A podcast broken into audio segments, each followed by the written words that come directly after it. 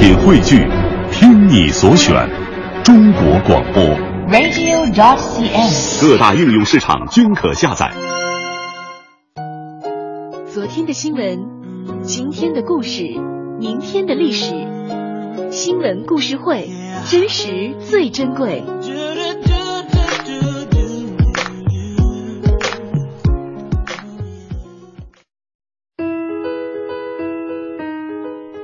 新闻故事会真实最珍贵。今天我们的节目当中要给朋友们来讲述的这个故事呢，说的是一个这个西藏学生最美回家路的历程。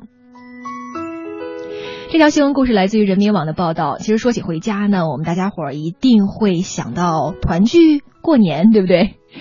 没有一种温暖能够比得上回家了。而对于南京信息工程大学的藏族学生扎西罗杰来说，寒假回家，他所要经历的艰辛那是分外漫长啊。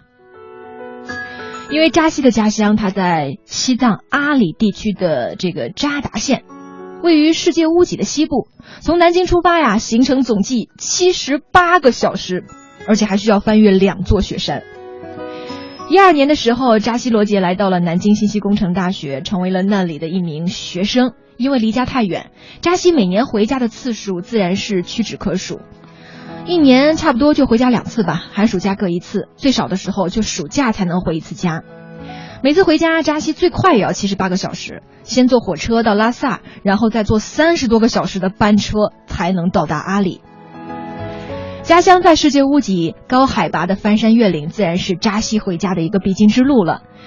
马优木拉山的海拔已经是高达五千两百一十一米，但是扎西想要回家，还要经过海拔更高的冈仁波齐峰，这里的山顶高度达到了六千七百二十一米。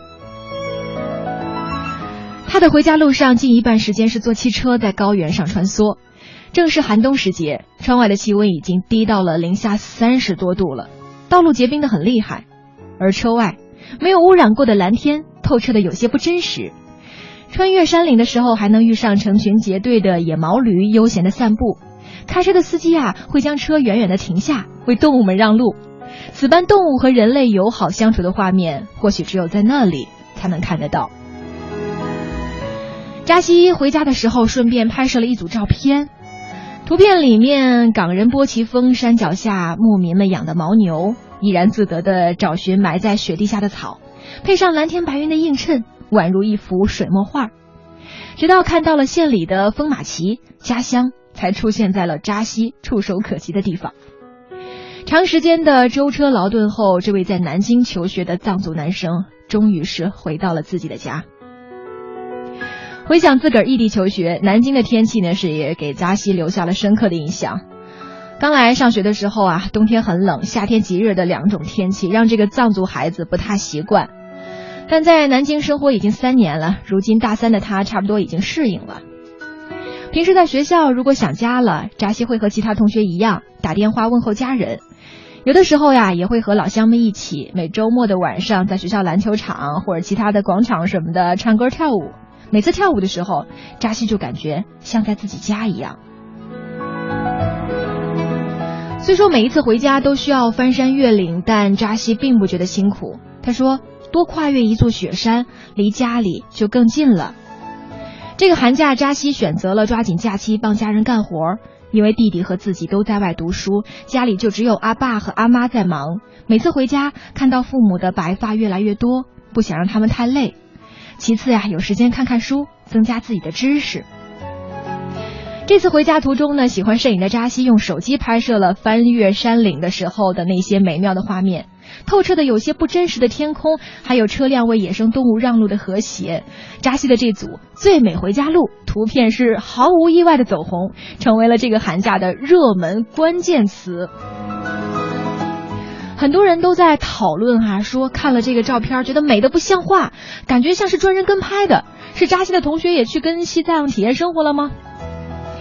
后来扎西回应说啊，拍摄这组照片也没什么特别的用意哈，只是想给自己留个回忆。比如说从前的土路到现在的柏油马路，说不定以后还会通火车。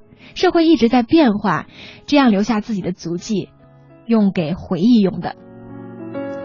这样美不胜收的藏区风景，让没有去过西藏的人非常的羡慕。但对于扎西来说，从拉萨到阿里三十多个小时的车程，留下印象最深的却是司机们的团结。是啊，由于气温极低，慢速前景的汽车排队前行，一辆车没跟上，前面的司机会不顾寒冷的天气从车里下来，等待后方没有跟上的车辆，然后大家伙儿一起走。现在已经大三的扎西呢，即将面临毕业后的选择。他回答的非常干脆，他说：“我不想读研究生了，我希望早些出来工作，减轻家人的负担。对于以后选择工作地方，他说会选择西藏，想回去，心里有一个想法，就是出来就是为了更好的回去，因为家乡是扎西心中永远挥之不去的记记忆。”